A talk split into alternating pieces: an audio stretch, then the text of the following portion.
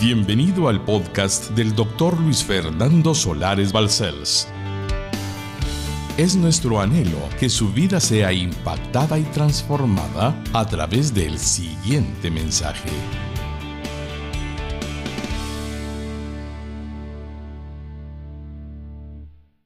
Hermanos lindos, estamos en la serie ¿Es verdad que pueden dejar el cristianismo los verdaderos cristianos nacidos de nuevo? Y en vez de responder fácilmente, porque sabemos que algunos van a apostatar, estamos estableciendo las bases de por qué, antes de entender que será posible, por qué es difícil que pueda ocurrir. Y de eso se trata esta serie. Vamos entonces a la tercera parte. Comienzo con un pensamiento que valora lo que Cristo hizo por nosotros. No existe absolutamente nada que se pueda comparar con este asombroso milagro derivado del sacrificio de nuestro Señor Jesucristo, a quien sea la gloria y la honra por los siglos de los siglos. Amén. En la palabra de Dios, en el Nuevo Testamento, hay un término, el término misterio. Misterio. Expresa una acción o dispensación de Dios, guardada en secreto hasta la hora precisa de su revelación al hombre y determinada hasta que el Espíritu Santo haya preparado al ser humano para la recepción de la comunicación del mismo. Y, por lo tanto, de la revelación de ese precioso misterio que permanecía en secreto hasta que Dios lo quiso revelar hace dos mil años. Escuchemos lo que dijo el apóstol Pablo, lleno del Espíritu Santo, en Romanos 16, 25 al 27. Y dice así, y al que puede confirmaros según mi evangelio y la predicación de Jesucristo, según la revelación del misterio que se ha mantenido oculto desde los tiempos eternos o desde tiempos eternos, pero que ha sido manifestado ahora y que por las escrituras de los profetas, según el mandamiento de Dios, del Dios eterno, se ha dado a conocer a todas las gentes para que obedezcan a la fe. Al único y sabio Dios sea gloria mediante Jesucristo para siempre. Amén. Ahí podemos ver claramente que ya el apóstol Pablo está anunciando el misterio y dándolo a conocer. ¿Por qué? Porque ha llegado el tiempo. Y ese tiempo, gracias al Señor, es en el que estamos viviendo nosotros después del sacrificio de la cruz de nuestro Señor Jesucristo hace dos mil años en la cruz del Calvario. Y ahora vamos a ver cómo fue que nuestro Señor Jesucristo, exponiendo una verdad respecto a este misterio que Él vino a revelar, nos hace entender algo muy importante, verdaderamente importante. Y vamos a escuchar lo que Él dice en Marcos 10 al 12 a los apóstoles. Cuando estuvo solo, los que estaban cerca de él con los doce le preguntaron sobre la parábola. Y les dijo, a vosotros os es dado saber el misterio del reino de Dios, más a los que están fuera por parábolas todas las cosas, para que viendo vean y no perciban y oyendo oigan y no entiendan, para que no se conviertan y les sean perdonados los pecados. Son palabras de Jesucristo. Si usted comprende la respuesta que dio a los doce apóstoles, no puede dejar de impresionarse. Él está diciendo que lo que está diciendo, aunque pueda sorprendernos, es lo que dijo. Por favor, volvamos a ver el versículo 12. Marcos 4:12. Para que viendo, vean y no perciban, y oyendo, oigan y no entiendan, para que no se conviertan y les sean perdonados sus pecados o los pecados. Obviamente, Él está afirmando que algunos no van a recibirlo, no van a creer en Él y lo harán si lo confiesan solo por otra razón, no por necesidad de conversión, no por necesidad de perdón, sino simplemente porque algo esperan que suceda. Y eso no es el plan que Él tuvo cuando vino a la tierra. Él vino a salvarnos, a perdonarnos. Y esta parábola a la que Él se refiere y ha repetido lo que estaba repitiendo su servidor, es la parábola que dijo a partir de Marcos 4, 2 al 9. Y les enseñaba por parábolas muchas cosas y les decía en su doctrina, versículo 3, voy a interpretarlo de una vez. Oíd, he aquí el sembrador, el evangelista, el que hace que otros oigan de Jesucristo. Salió a sembrar, es decir, a predicar. Vamos al versículo 4. Y al sembrar, es decir, predicar el Evangelio, Aconteció que una parte cayó junto al camino y vinieron las aves del cielo y la comieron. La semilla ya no existió más. Estaba en el estómago de los pájaros. Ya no. No produjo entonces ningún convertido. Versículo 5. Otra parte cayó en pedregales, en corazones duros como piedra donde no tenían mucha tierra que da fruto, que es fértil, y brotó pronto, porque no tenía profundidad de tierra. Versículo 6. Pero salido el sol, se quemó, y porque no tenía raíz, se secó. Esto tampoco produjo ningún fruto digno de arrepentimiento. ¿Oyeron? se pudieron entusiasmar, pero no fructificó. Versículo 7. Otra parte cayó entre espinos, es decir, corazones llenos de amargura, de resentimiento, de duda, de incredulidad. Y los espinos crecieron y la ahogaron. Querían creer, pero no querían creer. Querían saber, pero no deseaban conocer la verdad. Eso es lo que significa. Y no dio fruto. Tampoco. Versículo 8. Pero otra parte cayó en buena tierra. Corazones que desean el perdón de sus pecados, que necesitan de un Salvador, que saben que son pecadores. Y dio fruto. Pues brotó y creció y produjo a 30, 60 y a 100 por uno según la consagración de cada uno y por medio de la obra del Espíritu Santo en ellos. Y el versículo 9 entonces les dijo, el que tiene oídos para oír, oiga. Toda parábola tiene una interpretación y es la que he tratado de hacer en resumido, en resumidas formas en este momento. Entonces, hermanos lindos, en la parábola del sembrador, por supuesto, pero cuando estuvo solo con sus apóstoles, es cuando revela que el misterio, él habló de misterio, al que estamos refiriéndonos, no es para todos los hombres.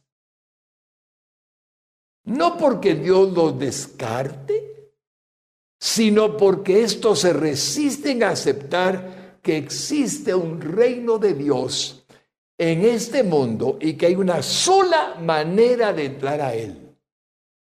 Y es y será solo a través de Jesucristo, el Hijo de Dios.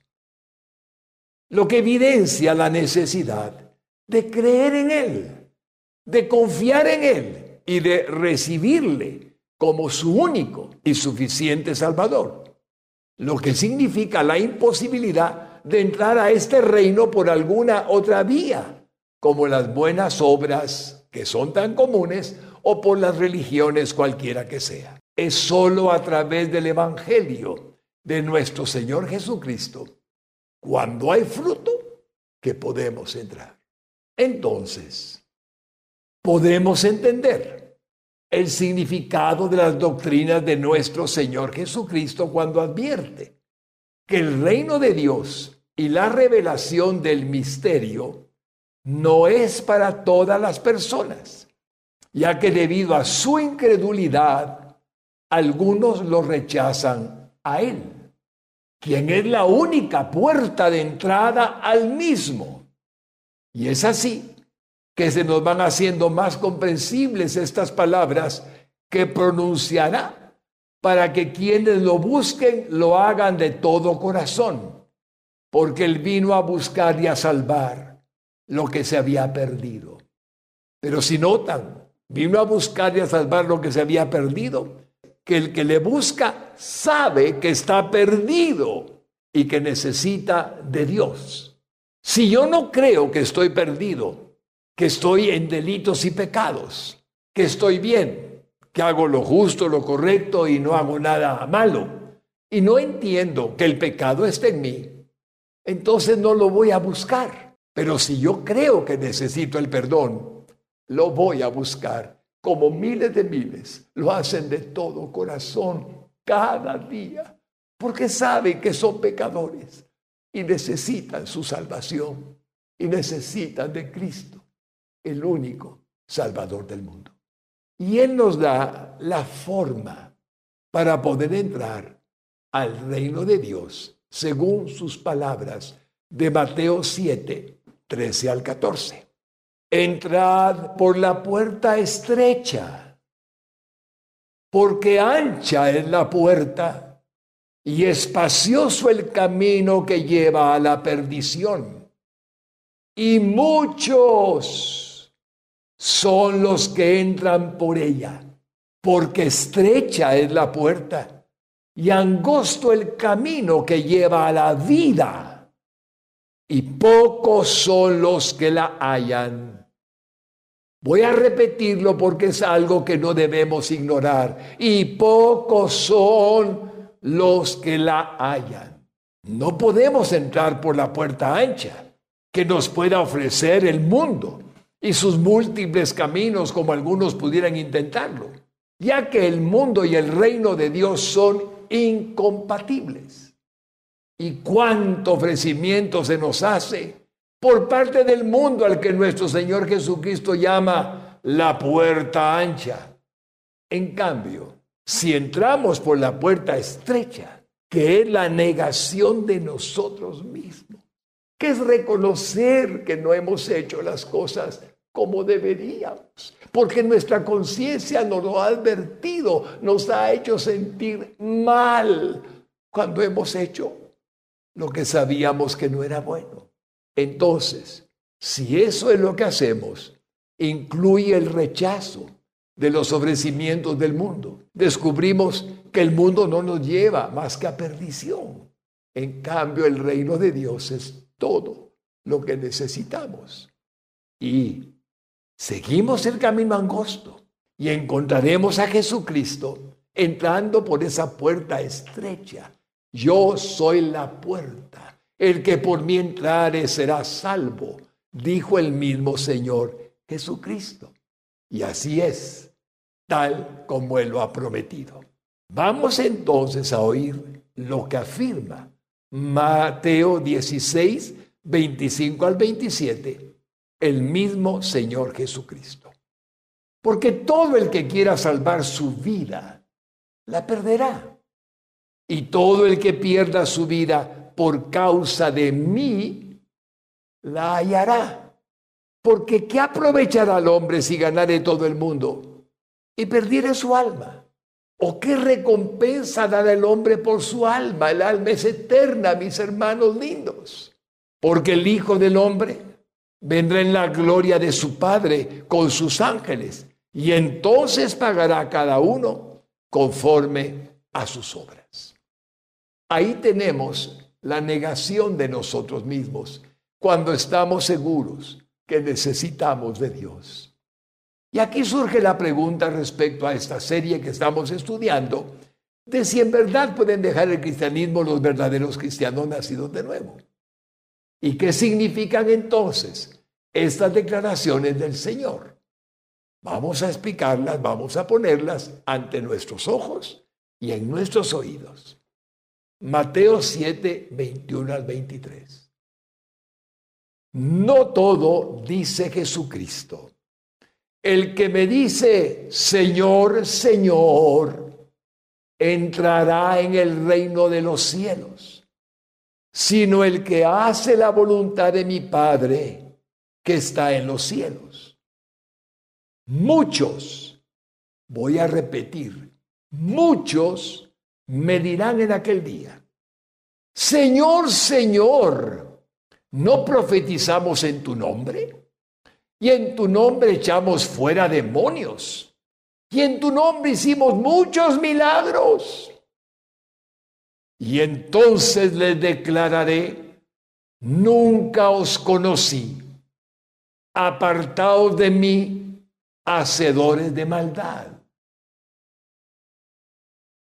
Hermanos, hermanitas, hemos escuchado toda clase de interpretaciones sobre estos tres versículos que acabo de leer.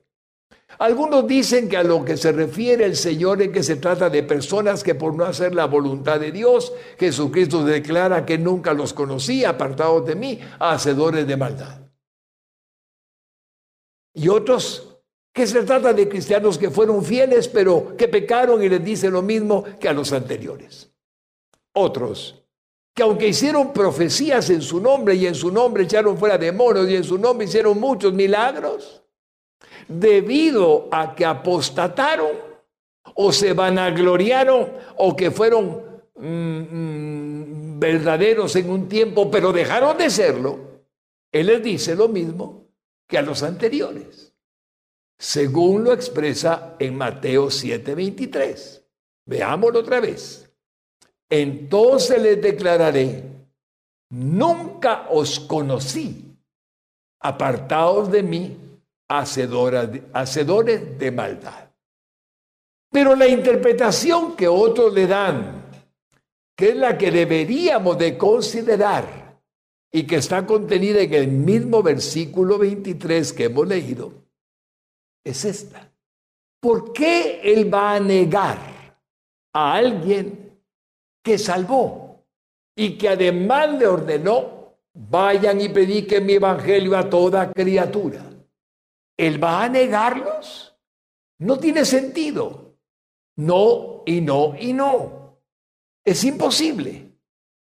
Pero no será que estos susodichos significa que él ya mencionó entraron por la puerta ancha que no conduce al reino de Dios, aunque ellos suponían que sí. No hay atajos, hermanos lindos. O entramos por el camino del arrepentimiento, o entramos por el camino de nuestra necesidad de perdón, o entramos por el camino de que no podemos con nuestros pecados que necesitamos a Dios. O no entramos. Pero algunos piensan que a lo mejor si me hago cristiano voy a ser rico. O si me hago cristiano yo no sé qué va a pasar. No es así. Nunca será así. Entonces, puedo entender que Él jamás va a negar a quien Él salvó. Le hago una pregunta. Jesucristo, quien es Dios encarnado, ¿puede mentir? ya sé que hizo así. Y la única respuesta obvia y verdadera es que no mintió ni mentirá jamás. Su palabra perdura por la eternidad como él lo dijo. ¿Recuerdan Mateo 24, 35? El cielo y la tierra pasarán, pero mis palabras no pasarán. Entonces, ¿cuál es el significado lógico y que es obvio de lo que les dice en Mateo 7:22?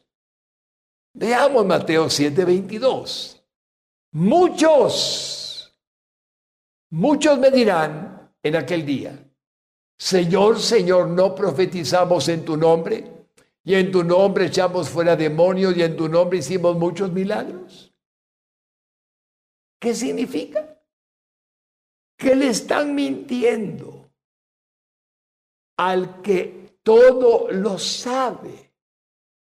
Dicen que lo hicieron por él, pero él que conoce aún las intenciones de los corazones humanos y de los pensamientos, no puede ser engañado. Jamás. Lastimosamente, la tendencia humana de engañarse a uno mismo dificulta la entrada por la puerta estrecha. Y algunos piensan que ya están adentro, pero todavía no. Y eso no significa que podrían entrar si recapacitan y de corazón le buscan por la puerta estrecha aún hay tiempo. Si no sentimos esa comunión, esa intimidad con nuestro Señor Jesucristo. Así es que el Señor les declara. ¿Qué quiere decir declara o declarar? Porque así es como Él expresa. Y les declararé ¿Qué quiere decir declarar o, declara?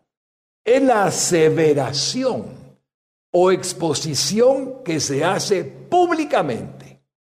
O es una exposición que bajo juramento realiza un testigo o un perito ante un juez y otra autoridad acerca de lo que sabe del asunto. Es la definición de la Oxford, lenguajes de la Universidad de Oxford.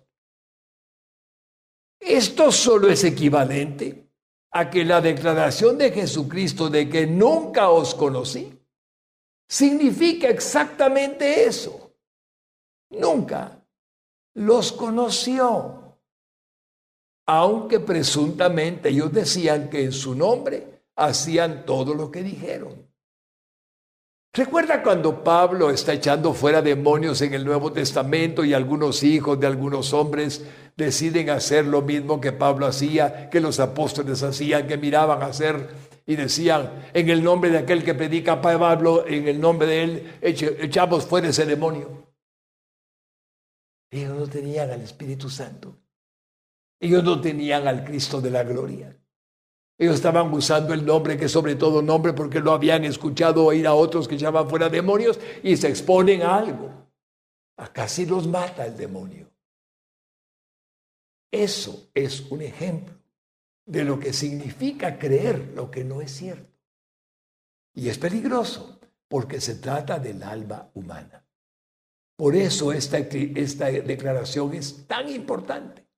Y por otra parte, puede Jesucristo llamar hacedores de maldad a los que profetizan verdaderamente en su nombre o a los que expulsan demonios verdaderamente en su nombre o a los que hacen milagros verdaderos en su nombre? No, por supuesto que no. Así que el versículo de Mateo 7:23, y entonces les declararé, Nunca os conocí, apartados de mí, hacedores de maldad. Dice la verdad. Nunca les conoció. Nunca habitó Él por su espíritu en ellos. Nunca fueron escritos sus nombres en el libro de la vida del Cordero. Se quedaron con de oídas te había oído, pero nunca te tuve en mi corazón. Qué tragedia. ¿Cuánta gente cree que es salva? ¿Cuánta gente cree que es cristiana? y no tiene al que es su Salvador, al Cristo, que lo puede salvar en su corazón. ¿Cómo se van a salvar? Si no, hay, no han sido perdonados de pecados. Él no puede entrar en un alma llena de maldad. Tan solo tenemos que comprender que es así el plan de Dios. No el que yo digo, sino el que Él estableció y que estoy repitiendo, que está en su palabra eterna. Así es como llegamos a entender que la apostasía más frecuente consiste en el abandono de las creencias religiosas que tuvieron algunas personas, pero aún, que aún cuando existen algunos verdaderos cristianos que pueden apostatar por el engaño de Satanás o la seducción de este mundo, son la minoría. Y lo repito, son la minoría. Podemos entonces entender que ciertamente hay apostasía de, de, muchos que no eran lo que decían ser, porque no habían nacido de nuevo. Y algunos que sí eran, pero que fueron engañados. Pueden ser la minoría y dice algunos apostataron o apostatarán. Estoy tan agradecido de que esta verdad de algunos, no muchos. La dice primera de Timoteo capítulo 4 y versículos 1 al 2. Oiga el apóstol Pablo. Pero el Espíritu dice claramente que en los postreros tiempos algunos apostatarán de la fe, escuchando, poniéndole atención, desviándose de la sana doctrina a espíritus engañadores y a doctrinas de demonios que están siendo predicadas y que no corresponden a la verdad escritural por la hipocresía de mentirosos que teniendo cauterizada la conciencia, agrego, les engañarán. Esto es muy delicado, hermano. Es un asunto de vida eterna o de muerte eterna. Si uno cree que la salvación es por confesar, yo recibo a Jesús porque dicen que lo haga, no está haciendo nada que tenga significado en el cielo. Si uno levanta la mano, yo levanto la mano porque dice el pastor que la levante, solo está levantando la mano. Hay que creer en el corazón que uno es pecador y que necesita un Salvador, cuyo nombre único es Jesucristo. Él es el Señor. Y lo que se cree en el corazón es que debemos de ser perdonados y limpiados de toda maldad. Y al confesarlo con la boca, que Él es el Salvador del mundo, que Él es el Señor, dice el texto, somos salvos. Y así concluimos de que el misterio revelado es que Dios habitaría en cuerpo, alma y espíritu de algunos llamados cristianos. Y ahora este es un misterio que no debe ser guardado en secreto, sino al contrario, proclamado en público. El misterio escondido durante el transcurrir de los siglos, que ahora es manifestado y puesto al conocimiento de todas las personas de este mundo. Es lo que hacemos por medio de estas prédicas, lo que hacemos los pastores en el púlpito, lo que hacen los evangelistas en las campañas, lo que hacen las radios cristianas transmitiendo la palabra de Dios. O los canales cristianos como este. Eso es anunciar las verdades, pero no dar falsas esperanzas, ideas humanas, no hablar lo que Dios habla. Eso garantiza la salvación y la vida eterna. Este misterio del que el apóstol Pablo tuvo conocimiento por el Espíritu Santo no había sido revelado a las anteriores generaciones, como ha sido revelado ahora por los santos apóstoles y profetas, como dijo Pablo, del Señor Jesucristo, desde que Él ascendió al cielo y envió al Espíritu Santo a la tierra. Escuchemos Efesios 3, 3 al 5 que por revelación me fue declarado el misterio, dice Pablo, como antes lo he escrito brevemente, leyendo lo cual podéis entender cuál sea mi conocimiento en el misterio de Cristo. Misterio que en otras generaciones no se dio a conocer a los hijos de los hombres, como ahora es revelado a sus santos apóstoles y profetas por el Espíritu. Ahí estamos teniendo comprensión plena por tu gracia, divino Señor, por tu amor infinito para cualquiera que esté oyendo tu palabra, para que pueda recibir tu perdón, tu salvación. Y estimo que Colosenses 1, 26 al 27 es la perfecta ratificación de todo lo que hemos mencionado hasta el momento. Colosenses 1, 26 al 27.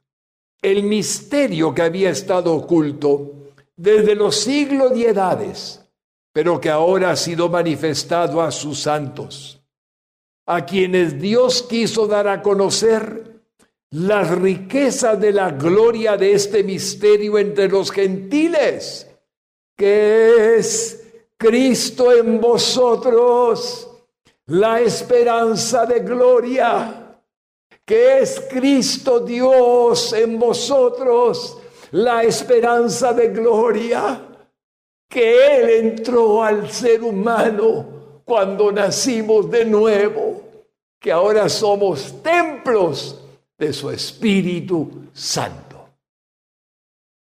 Ahora comprendemos cuán maravilloso es el valor que tiene la nueva naturaleza que nos habla Efesios, eh, segunda de Corintios 5, 17. Una nueva criatura. De modo que si alguno es en Cristo, nueva criatura es. Porque es completamente nueva. Traída de la nada. Al igual que todo el universo fue creado por Dios de la nada, ex nihilo, que es un vocablo o expresión que se traduce por de la nada, es decir, desde la nada. En teología suele emplearse la expresión creatio ex nihilo, creado de la nada, haciendo referencia a aquello que Dios creó a partir de la nada. Quiere decir que no existía. Solo el divino creador por medio de su Hijo unigénito Jesucristo y por el Espíritu Santo puede hacer ese milagro en los seres humanos. Crear un ser humano diferente al que fue creado en el vientre de una madre, al cuerpo, alma y espíritu que nos dio, de acuerdo a su palabra, el que nos formó en el vientre de nuestra madre, pero que nos quiere dar algo nuevo, que no existe, al Espíritu de Cristo, al Espíritu Santo, al Espíritu de Dios, para que venga a morar en nosotros. Y nos hace entonces personas que no eran. Éramos cuerpo, alma y espíritu. Voy a repetir esta expresión que he usado antes. Pero ahora que somos cuerpo, alma y espíritu, y el espíritu de Cristo en nosotros. Y el espíritu de Cristo en nosotros. Estos son seres que no pueden existir sin que Dios lo haga de la nada, poniendo en ellos su espíritu. Es una belleza, hermano lindo. Es una belleza la nueva creación. Nos regenera, nos transforma, nos cambia porque entró el santo de los santos a llenar nuestro ser de su santa presencia. Y aunque seguimos en carne, en carne pecaminosa, Él influye sobre nosotros para que aprendamos a hacer lo que Él quiere que hagamos y no lo que nosotros querramos. En Lucas 19:10 dice el Señor, porque el Hijo del Hombre vino a buscar y a salvar lo que se había perdido. Ahí estaba yo, ahí estaba usted, querido hermano y hermana. Sí, mis hermanos lindos, éramos pecadores, pero Cristo vino a salvarnos. Y en Juan 6, 37 al 40, el Señor va a afirmar algo maravilloso. Todo lo que el Padre me da, note que es Dios quien se lo va a dar, vendrá a mí. Y al que a mí viene, no le echo fuera, no lo puedo negar, solo interpreto. Porque he descendido del cielo no para hacer mi voluntad, sino la voluntad del que me envió, el Padre. Y esta es la voluntad del Padre, el que me envió, que de todo lo que me diere no pierda yo nada, sino que lo resucite en el día postrero. Y esta es la voluntad del que me ha enviado, que todo aquel que ve al Hijo y cree en Él, tenga vida eterna. Y yo, le resucitaré en el día postrero. La garantía que tenemos del nuevo nacimiento cuando ha sido una realidad en nuestra vida es la eternidad, el perdón. Ya Dios no va a juzgarnos por los pecados que podamos llevar a cabo en el pensamiento, en palabra, en obra, lo que fuera, porque hemos sido perdonados de todos nuestros pecados. Si tan solo nos arrepentimos de corazón y los confesamos, como dice el Padre. Me parece tan bello entender que semejantes criaturas nuevas jamás dejaríamos nada, por nada, mejor dicho, jamás dejaríamos por nada de este mundo a nuestro Señor Jesucristo, que Él es todo para nosotros, los que hemos creído y confiado en Él. Oigamos lo que dice Juan 17, 24 al 26. Habla Jesucristo ayer, hoy y siempre. Padre, aquellos que me has dado, quiero que donde yo estoy, también ellos estén conmigo, para que vean mi gloria que me has dado, porque me has amado desde antes de la fundación del mundo. Padre justo, el mundo no te ha conocido, pero yo te he conocido y estos han conocido que tú me enviaste. Y les he dado a conocer tu nombre y lo daré a conocer aún para que el amor con que me has amado esté en ellos y yo en ellos. ¡Qué belleza! El amor ágape, el amor del Padre que da al Hijo y el Hijo al Padre y nos lo da a nosotros un amor que no tiene ninguna clase de condición para darse, que ama sin esperar nada a cambio. Un amor puro, santo, bello, hermoso, que solo Dios pudo darnos, sin egoísmo, sin requerir nada, sino simplemente el amor que nos compartió, su amor. Entonces la pregunta es, se puede apostatar de lo que, somos como el cuerpo de Cristo si tenemos el nuevo nacimiento. Dios puede negar que somos sus hijos si nos ha engendrado por su Espíritu Santo. La respuesta es no, aunque ya hemos comprendido que algunos apostatarán. Miren números 23, 19 para confirmar que Dios no va a dejar lo que Él salvó.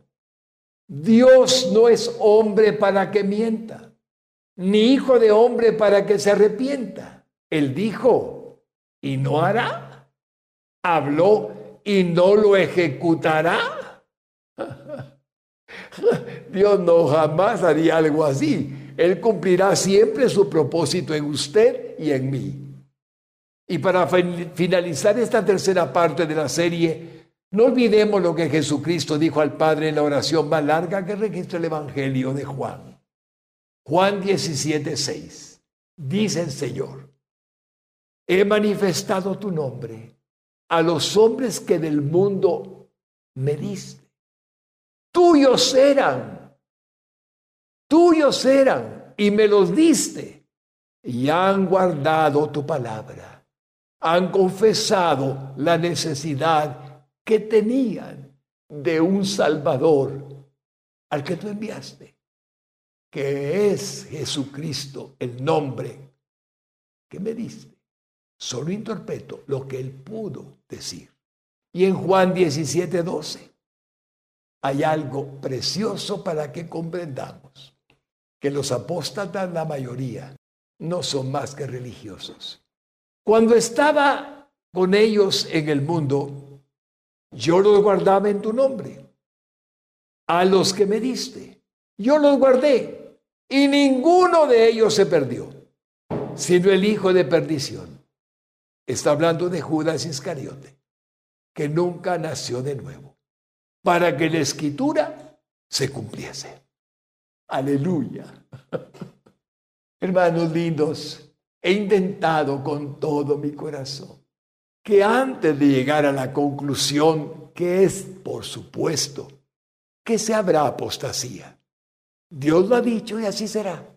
No duden, jamás que en su gran mayoría eran hombres y mujeres religiosos que no dependieron de la verdadera forma en la que Dios les adoptó como hijos, mediante estar su espíritu en ellos, por el nuevo nacimiento.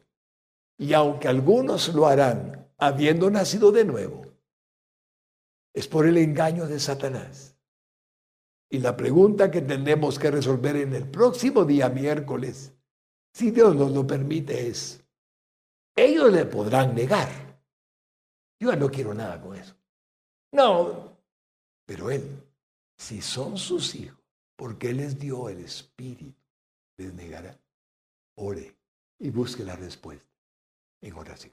Espero que Dios nos permita estar juntos en la cuarta parte de la serie en donde escucharemos al Espíritu Santo diciéndonos de la imposibilidad o posibilidad de dejar nuestra fe desde que recibimos a Cristo. ¿Es posible? Sí. ¿Es imposible? No. En la cuarta parte y final de esta serie veremos la conclusión de si podemos o no apostatar los verdaderos cristianos a pesar de todo lo milagroso y grandioso que Dios ha hecho en nosotros los cristianos nacidos de nuevo. Y creo que lo que estudiaremos le puede sorprender, pero no habrá ninguna duda en su corazón, porque lo que veremos está en la Santa Biblia y por lo tanto es verdad. Amén. Y ahora con todo lo que he dicho, Señor, la gran pregunta es, ¿hay alguno que tenga de todo corazón alguna duda de si de verdad ha sido perdonado de sus pecados. ¿Habrá alguien? O tal vez simplemente alguno que escuchó este mensaje y aún no lo tenga. Hay una oración de fe que necesita de esto, reconocer que usted es pecador y que necesita también, por lo tanto, de un Salvador que le pueda perdonar sus pecados y darle el milagro del nuevo nacimiento. Si hacemos la oración de fe con toda la entrega y con todo el corazón, seremos salvos. Padre bueno, diga conmigo, Dios eterno, puedo entender que te necesito. Soy pecador y tú lo sabes. Me arrepiento de todo corazón, Señor, de mis pecados. Me arrepiento con toda mi alma de todo lo malo que he hecho y te ruego que me perdones, Señor. Y creo que la única forma en que tú tienes para perdonar mis pecados es a través de el sacrificio de Jesucristo, tu Hijo amado. Jesús, quiero declararte hoy mi Salvador, porque tú moriste en lugar mío en la cruz y todos mis pecados caen sobre ti, cayeron sobre ti el día en que ahora estoy viviendo confesándote como mi único y suficiente Salvador. Límpiame, Señor, con la sangre divina, virtuosa que derramaste en la cruz del Calvario. Límpiame de todo mi pecado y de toda mi maldad. Lávame en tu sangre preciosísima y permíteme recibir, Señor, una vez que me has salvado, que te agradezco con toda mi alma, a tu Espíritu que venga desde el cielo dentro de mí y sea una nueva criatura a partir de hoy y me hagas un nuevo ser que viniendo tú a mí creas hoy como tu Hijo. Gracias por perdonarme y salvarme, Jesucristo. Y creo que resucitaste al tercer día y eres Dios y estás a la diestra del Padre. Confieso, Señor, que eres también hoy el Señor de mi vida con todo mi corazón en el nombre de Jesús. Amén y amén. Para más información o ayuda en su vida espiritual, contáctenos a través de nuestras redes sociales. Búsquenos como Radio Exclusiva GT. No duden en suscribirse a nuestro podcast para más contenido que edificará su alma.